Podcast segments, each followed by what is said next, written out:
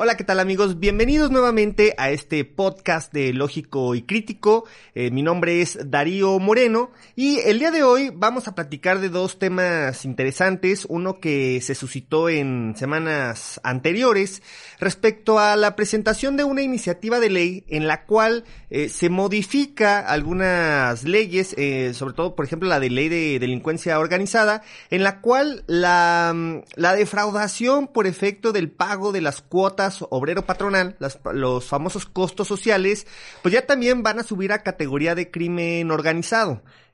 Recordemos en el 2019 hubo una modificación a la ley para efecto de que todo lo que tiene que ver con la defraudación fiscal, pues ya se ha considerado bajo este rango, lo que tiene como consecuencia la prisión preventiva oficiosa. Pero bueno, ahorita platicamos un poco más acerca de este tema y para finalizar hablaremos acerca de la importancia de los contratos en la firma o en el, en el momento mismo en que vamos a celebrar alguna operación, ya sea de carácter civil o de carácter mercantil. Pero vamos a darle una particularidad porque más allá del efecto de la firma de un contrato, vamos a hablar sobre eh, los contratos electrónicos, los contratos digitales.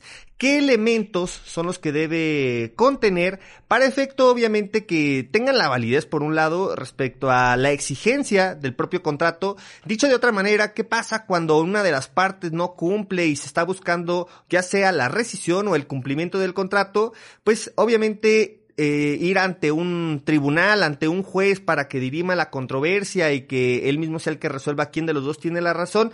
Más allá de ello, vamos a hablar de estos elementos que requiere este contrato electrónico, es decir, un contrato que ya no va firmado con, con pluma y con mi firma gráfica, sino que ahora se hace por medio de estas firmas electrónicas avanzadas. Bueno, son los dos temas que vamos a analizar el día de hoy y entremos con el primero. Eh, como les comentaba, en semanas anteriores, la senadora Minerva Hernández Ramos, que en algo que llama la atención, bueno, como lo comentaba, en el 2019 se presenta la, la, iniciativa y se publica en el diario oficial de la, de la federación estas modificaciones a la ley de seguridad nacional, a la ley de delincuencia organizada, al propio código fiscal de la federación, código penal, código nacional de procedimientos penales, ¿para qué? Bueno, para que la defraudación fiscal ahora ya sea considerada como parte de la delincuencia organizada. Y si retomamos un poco este tema, ¿qué significa? O, cómo, cuál sería la correcta traducción de este término?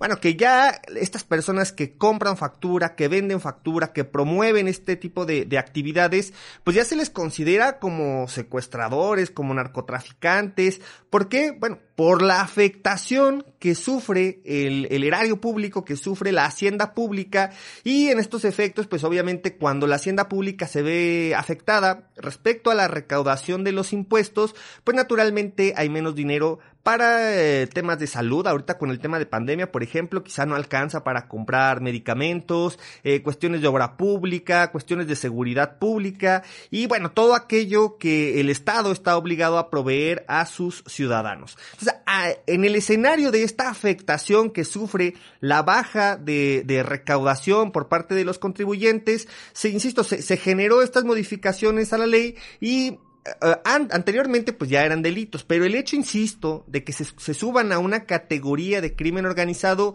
que tiene como afectación, y lo pongo en, en tres etapas. En primera etapa, bueno, cuando después de la modificación a este nuevo sistema penal acusatorio, bueno, ya no tan, tan nuevo, en el cual se, se, mm, privilegia la, la, oralidad del procedimiento, eh, ya no existe esta prisión preventiva oficiosa en la cual primero te metían a prisión, ahí ya te fincaban o te fijaban una fianza y a partir de que la pagaras, pues obviamente todo el procedimiento, si era un delito menor lo podías seguir fuera de prisión si no lo estabas dentro de, del cerezo o ceferezo donde estuviera internado el responsable de la comisión del delito. Entonces, bueno, en este contexto, ¿qué ocurre? Que con esta modificación al sistema penal acusatorio ya se, se considera que eres inocente hasta que realmente se decrete la culpabilidad o la responsabilidad sobre la comisión de un delito. Em, esto sí vino a beneficiar el, el sistema. ¿Por qué? Porque, bueno, Ya no basta con que alguien te acuse, con que en este caso, por ejemplo, la fiscalía, considerando delitos fiscales, te acusen, sino que por el contrario, pues ya primero se ocupaba o, te, te mandaban a hablar, por decirlo de alguna manera, una traducción sencilla, te mandaban a hablar por parte de la fiscalía o ya directamente ante un tribunal para señalarte que se te acusaba sobre la comisión de un delito. Y bueno, ya en base a ello respondías, se llevaba el juicio, aportabas tus pruebas y al final resultaba si eras inocente o culpable. Em, cuando la transformación que se hace es que cuando eres parte del crimen organizado, ahí sí aplica la prisión preventiva oficiosa. ¿Y qué es este término? Bueno, es una definición en la cual, para decirlo en términos muy, muy claros, es si eres tan peligroso como para afectar la seguridad nacional, pues mejor que te tenga en prisión. Y ya al final, si resultas inocente, pues discúlpame, sales en, libertad y se acabó el, el, problema. Claro está que si resultas culpable, pues obviamente eh, cumplirás toda tu sentencia en, en prisión. Y básicamente esa es la diferencia cuando estamos ante un delito del crimen organizado o un delito que aplica prisión preventiva oficiosa o cuando no pensando si, si, digo, un delito local, si voy por la calle, choco y me, me denuncian por el delito de, de, de, daños, pues obviamente primero me mandan citar y, y, y se, se, se privilegia la posible reparación del daño, ¿no? o, el, o el acuerdo entre las partes para efecto de no, no necesariamente llegar a un, a la finalización de un procedimiento de carácter Entonces, ¿qué ocurre? Que cuando estos delitos fiscales, la defraudación, la compra de factura, se van a un nivel de crimen organizado, pues obviamente al aplicar prisión preventiva oficiosa bajo ciertos montos y bajo ciertas características, pues ahora vas a estar en prisión en tanto se resuelve si eres inocente o culpable. Y por otro lado, también aplica esta ley de extinción de dominio en la cual cuando estás sujeto a un procedimiento de carácter penal, la consecuencia o lo, lo delicado del tema obviamente es que cuando te encuentras bajo esta, esta situación, tus bienes, todo lo que pudiste haber construido en base a la comisión del delito, e incluso aun cuando no sea en base a esa comisión, o sea, sean bienes que ya tenías o cuentas bancarias que ya tenías previas a la comisión del delito, se puede aplicar extinción de dominio, que es un procedimiento de carácter civil, y al final pues te quedas sin cuentas, sin bienes y sin ningún patrimonio que presumiblemente se puede considerar se generaron por la comisión de este delito. Y bueno, este es un resumen muy, muy rápido, sin entrar tanto en profundidad, acerca de estas modificaciones que se hicieron en 2019. Bueno, y la pregunta es, si ya estaba regulado, ¿de qué se trata esta nueva iniciativa que, insisto, presenta la senadora Minerva Hernández Ramos, que la peculiaridad que quería señalar en este, en este contexto es que es una senadora de, del PAN, no es una senadora del, del partido en el poder que es Morena, que parecería es el propio gobierno quien tendría que regular todas estas pues, estas incidencias respecto a la defraudación, tanto fiscal, tanto de seguridad social, parecería que es el propio partido en el poder quien presentaría estas iniciativas, pero no, es particularmente la oposición quien busca ampliar este catálogo de, de delitos que tienen que ver con autoridades fiscales. Entonces ahora sí, concretándonos a los costos sociales, ¿qué son los costos sociales? Bueno, eh, cuando se genera una relación de carácter laboral, eh, estamos hablando que existe un patrón y que existe un trabajador. Para que exista esta, esta liga, que aquí sí quiero hacer énfasis en la cuestión de eh, cuando existe subordinación y cuando existe un salario, se considera una relación laboral, o así al menos lo marca la ley federal del trabajo. Y en este contexto, ¿qué es lo que significa? Que cuando a una persona un patrón le dice a qué hora hacer su trabajo, cómo hacerlo, dónde hacerlo, con qué herramientas hacerlo, pues estamos encuadrando al trabajador literal en eso, en un trabajador y por lo tanto generas una relación laboral, existe subordinación y a cambio obviamente le tendría que pagar un salario.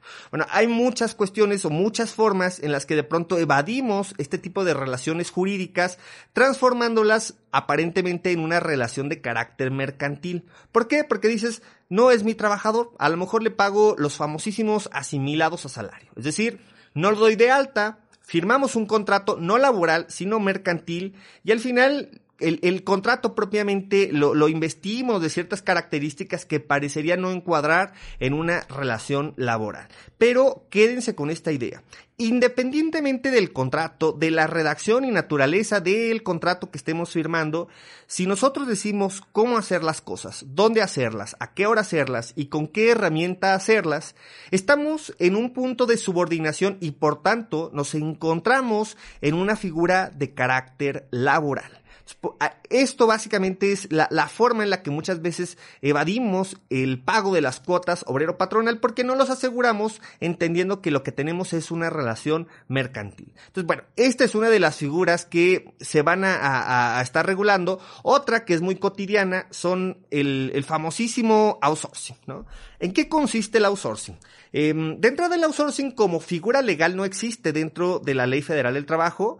Em, es una figura que se, encuadra, al menos en México, más como una subcontratación de, de, personal que está regulada por el artículo 15A de la Ley Federal del Trabajo y también el 15A de la Ley del Seguro Social. Y la subcontratación pues básicamente habla que un contratante solicita los servicios de un tercero. ¿Para qué? Para que este tercero venga y provea alguna actividad o algún servicio que no sea mi giro principal. ¿A qué nos referimos con esto? Si quizá en mi caso soy un abogado y tengo un despacho legal, subcontratar a lo mejor un asistente jurídico, algo en lo que yo realmente me estoy dedicando, no tendría ningún sentido. Ahora, si contrato a alguien para que venga y me haga una instalación eléctrica, en este caso, pues sí se entiende, es, es, es justamente lo que, lo que tanto se está peleando acerca del famoso outsourcing, es decir, no me lo impidas porque al final hay actividades a las cuales yo no me dedico y que sí necesito traer a un externo porque a lo mejor es algo que hago una vez al año y no necesito contratar a una persona con un contrato laboral y con todas las prestaciones de ley cuando a lo mejor él ya trabaja para otra empresa que me puede venir a brindar el servicio directamente a mi empresa. Ese, digamos, es el outsourcing bueno, el que está perfectamente legal. Pero insisto, cuando nosotros lo que hacemos es una actividad o una simulación mediante una operación con un tercero para efecto de disminuir obviamente salario base de cotización y con ello disminuir las cuotas obrero patronales, es donde entramos en un escenario complejo de la famosa simulación o de la defraudación, lo marca el artículo 307 de la ley del Seguro Social, igual que el 57 de la ley del Infonavit, acerca de simulaciones que llevan al efecto de un delito, eh, en el caso del Infonavit, equiparable a la defraudación fiscal y en el caso del Seguro Social es un delito contra el régimen del Seguro Social. Bueno, entonces cuando nos encontramos en este contexto, estos delitos que ya se encuentran regulados, pero que hoy no están al nivel de crimen organizado, ni a la ley ni, ni al punto de afectar a la ley de seguridad nacional, esta es la intención de esta iniciativa. También decir, a ver, los patrones que no aseguren a su gente, los patrones que contraten un outsourcing con el fin o con el objeto de evitar el pago de las cuotas obrero patronal, ya también serán considerados como delincuentes organizados y tendrán las mismas penas que hoy ya tienen los defraudadores del fisco, los defraudadores del SAT, los que no pagan impuestos, los que compran facturas a ese mismo nivel es a donde se quiere elevar. ¿Está bien o está mal? Me parece adecuado, ya cuando contamos con esta, estas modificaciones que se hicieron de 2019, pues incluso es extraño y suena raro el por qué desde ese mismo momento no se subió la evasión respecto a los costos sociales también como parte del crimen organizado. Entonces, bueno, eh, esto es, esta es la intención que tiene la senadora del PAN, Minerva Hernández Ramos, quien ya se presentó la iniciativa, insisto, en semanas pasadas, eh, muy probablemente en, en, fechas ya cercanas se presentará la discusión dentro de comisiones y en algún momento se elevará al Pleno. Eh, la posibilidad de que esta iniciativa se, sea publicada, a lo mejor con algunas modificaciones, no lo sabemos, pero que sea publicada es alta, considerando el antecedente o el contexto que ya existe dentro de todas las leyes que hemos mencionado. Código fiscal, ley de seguridad nacional, ley federal de eh, contra la delincuencia organizada. En este sentido, sí es muy probable que pase sin mayores problemas, insisto, quizá con algunas modificaciones, pero que eh, quizá en este mismo 2021 ya podamos considerar también a todas las empresas patrones y a todas las empresas que auxilien en este procedimiento para evitar el pago de las cuotas obrero patronal de una manera ilegal. bueno, son los primeros, em, digamos, rasgos que se empiezan a visualizar en la prohibición del famosísimo outsourcing. Em, bien, con esto terminamos este primer tema y analizaremos todo lo que es relacionado a los contratos digitales. Ahora sí, vamos a entrar de, lleno al tema de los contratos digitales, los contratos en línea, y para ello primero vamos a analizar una definición de los contratos. ¿Qué son los contratos? Eh, es, es, importante primero comentar que los contratos pueden existir de dos tipos, que son por escrito y verbal. Dicho de otra manera, cuando vamos a una tienda y compramos un refresco, compramos lo que sea, comida, eh, pues sí, sí se está generando al final del día un contrato, aunque, aunque insisto, no es un contrato por escrito, es decir, no vamos con el de la tienda y firmamos un contrato, redactamos cláusulas y al final cada quien se queda con su copia, sino que por el contrario solo existe un contrato del tipo verbal. Entonces, en este escenario vamos a contextualizar primero que nos vamos a referir a la cuestión de contratos por escrito y en este caso contratos digitales. Entonces, ahora sí, ¿qué es un contrato? Bueno, es un acuerdo acuerdo de voluntades en el cual dos o más personas se ponen de acuerdo para conseguir un objetivo en el que aparentemente ambos se van a ver beneficiados, en el que ambos van a contraer derechos y también obligaciones. En algunos casos también no todas las partes, no todas las partes eh, son sujetas de obligaciones o no todas son sujetas de derecho, dígase por ejemplo un contrato de, donación. Pero para contextualizar y resumir de una manera muy práctica y muy sencilla, vamos a decir que un contrato es un acuerdo de voluntades y que por lo general hacemos una redacción de, de cláusulas, de definiciones de cláusulas, en la cual condicionamos los términos y condiciones en las que las partes se van a obligar en base, insisto, a este, a este escrito, a esta redacción. Y al, final, bueno, ya cuando estamos totalmente de acuerdo todos los involucrados, firmamos el contrato en cada una de las hojas, independientemente del número de, hojas que conste el, contrato. Cada uno de ellos firma y al final esta firma convalida la aceptación de esos términos y condiciones para efecto de el cumplimiento de las obligaciones y también de la exigencia de los derechos que esto conlleva. Entonces, cuando aterrizamos al aspecto de qué es un contrato digital, es exactamente lo mismo, es un acuerdo de voluntades, pero que ahora ya no necesitamos firmarlo con una pluma, ya no necesitamos nuestra firma gráfica. Ahora lo podemos hacer por una firma electrónica. Firma electrónica que prácticamente todos los que, bueno, todos los que son contribuyentes y en algunas ocasiones incluso aunque no lo sean porque ya sea que se suspendieron o que simplemente por algún trámite fueron a solicitar la firma electrónica ante el SAT, pues ya la tienen y con ello pueden realizar cualquier trámite ante autoridades fiscales. Esta misma firma, esta firma que nos emitió el servicio de, administración tributaria, eh, es la misma que vamos a ocupar para firmar estos contratos electrónicos. ¿Cómo es el, sistema? Básicamente, igual redactamos términos y condiciones, tenemos el contrato listo, generalmente buscamos a un proveedor o a un intermediario que tenga validez por parte del, Estado, por parte del SAT en este caso, para emitir certificados digitales, para eh, los famosos sellos, sellos digitales como el que utilizamos al momento de, facturar. Ya que tenemos a estos proveedores certificados, ellos mismos son los que nos transforman un, formato en el cual vamos a plasmar nuestra firma electrónica y una vez que todos eh, colocan en el sistema su firma electrónica nos convierte en dos archivos, igual que una factura, un PDF y un XML. Eso nos da por un lado, la certeza que el contrato ya no va a ser susceptible de modificación que posiblemente pueda llegar a ser la duda o el riesgo que, conlleva el momento de, de, firmar un contrato en electrónico. Es decir, cuando no firmo en papel y no me quedo con una copia y no me consta que X o que Y son las personas que físicamente firmaron dicho contrato, la única forma que me puedo convalidar es que un tercero, un certificado, tenga, la, por un lado, la autorización para emitir estos sellos digitales y segundo, la, el cumplimiento de una norma oficial mexicana, que es la norma 151 de la SCFI, que eh, se emitió en el 2016, en base al cual vienen todos los elementos, todos los lineamientos necesarios para que pueda tener validez dicho contrato. Ahora, cuando aterrizamos en el escenario de ya tenemos el contrato, ya lo firmaron todos en electrónico. La pregunta es, ¿Qué ocurre si alguna de las partes no, cumpla no cumple con lo estipulado en dicho contrato? ¿Puedo demandar? Es decir, el juez me va a hacer válido o me va a reconocer un contrato que está firmado en electrónico, que ya no consta en papel, o que en todo caso, claro que lo podemos imprimir con los sellos digitales, pero que no está firmado gráficamente. Eh, la respuesta es sí siempre y cuando, insisto, cumpla con los elementos de la NOM 151 de la SCFI. Es decir, eh, el juez está facultado, por medio de un peritaje facultado, para reconocer el consentimiento de la voluntad expresado a través de una firma electrónica.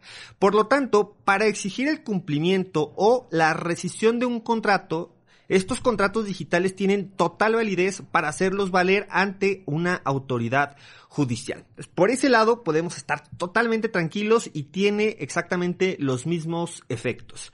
Ahora, la segunda pregunta es, ¿y ante autoridades fiscales, autoridades administrativas, también tiene ese reconocimiento? Aquí cabe subrayar algo. La Suprema Corte de Justicia emitió una jurisprudencia en la cual señala que para efectos de dar validez, eh, eh, para efectos de fecha cierta a un contrato, tiene que cumplir con tres elementos. Uno es, o uno de los tres elementos.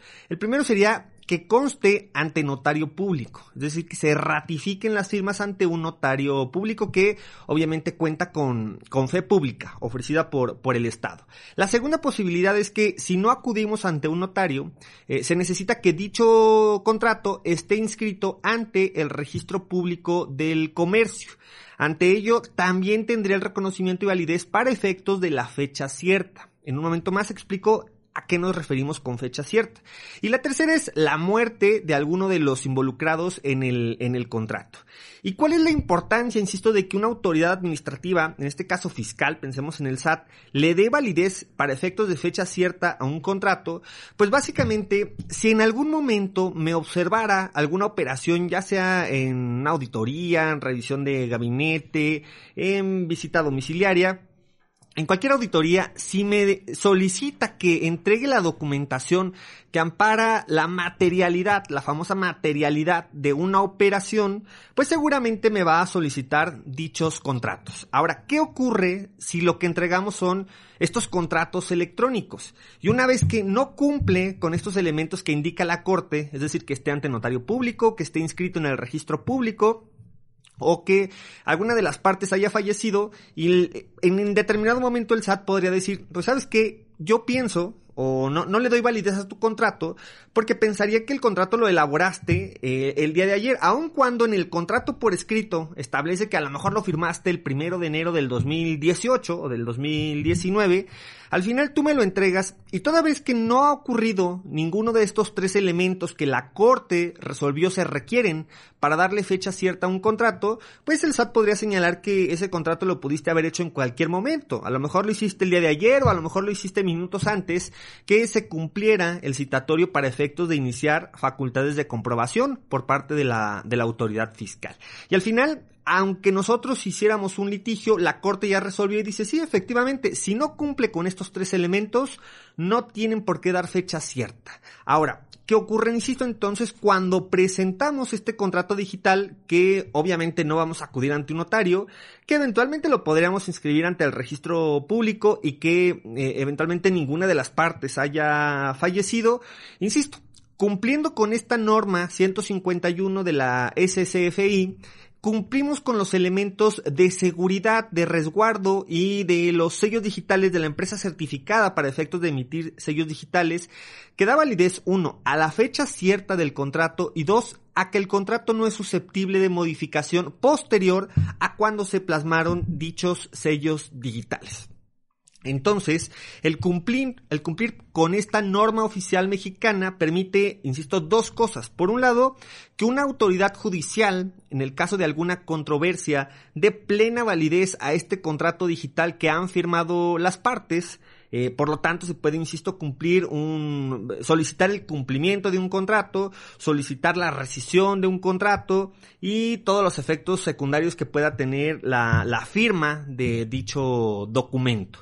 Y por otro lado, las autoridades fiscales y administrativas también tendrán que dar validez y eh, otorgar o dar certeza de la fecha cierta que tiene dicho contrato al momento en que se cumple, insisto, con esta norma por medio de los contratos digitales. Y beneficios, beneficios que pueden tener al contrario de a lo mejor firmarlos todavía por escrito, pues está muy relacionado a, un caso muy común y que creo que todos los abogados de pronto lo sufrimos, a menos que eh, por ejemplo, los bancos en los cuales no se otorga un crédito hasta que no esté firmado un contrato y si no se firma, pues simplemente no hay crédito. La mayoría de las operaciones, principalmente de carácter mercantil, ciertamente el, el negocio se realiza independientemente de que haya contrato o no. El contrato es como una mera formalidad, pero que no pone en riesgo muchas veces, y digo muchas veces porque hay ocasiones en que ese es el deber ser, o debería serlo, pero eh, muchas veces se, se efectúa el negocio sin importar si hay un firma, eh, un contrato firmado o no lo hay. Eh, por lo tanto, generalmente cuando ya redactamos los contratos, se mandan a las partes, si es que se mandó en primer término y en segundo término, una vez que se mandó, solicitarlos, que nos lo regresen, es muy complicado. Por lo tanto, al final del día, tener un contrato firmado por todas las partes y que cada quien tenga su copia es sumamente complicado, es sumamente complejo y estoy casi seguro que una, la, la menor cantidad de operaciones o un porcentaje muy bajo de, las, la totalidad de operaciones mercantiles que se realizan día a día eh, cumplen con este soporte de un contrato por escrito. Esa es la facilidad que nos da un contrato electrónico, el cual no necesitamos que eh, se reúnan todas las partes, no necesitamos que a cada quien le llevemos una copia, que todos firmen todas las copias, que se estén entregando, que si alguien no vino hay que mandarlo por paquetería y regrese. Simplemente con mandar la liga y que todos plasmen su firma electrónica, en cuanto todos hayan cumplido con este requisito, insisto, se genera el formato XML y por lo tanto a sus correos electrónicos estará llegando dicho contrato. Esas son las facilidades que nos permite pasar ya a la tecnología, este tipo de acuerdo de voluntades y por tanto convertirlo, insisto, en un contrato digital. Eh, bueno, el día de hoy eh, es todo lo que queríamos platicar con ustedes. Espero, insisto, que la información les haya sido totalmente útil. Los esperamos la siguiente semana para el nuevo podcast de eh, Lógico y Crítico. Les recuerdo mi nombre es Darío Moreno y muchas gracias por su atención.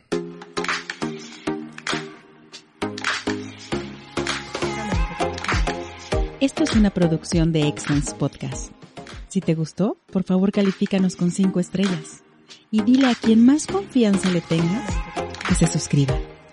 Estamos disponibles como Excellence Radio en Spotify, Apple Podcast, iBox y YouTube, así como en excellenceradio.com. Comparte.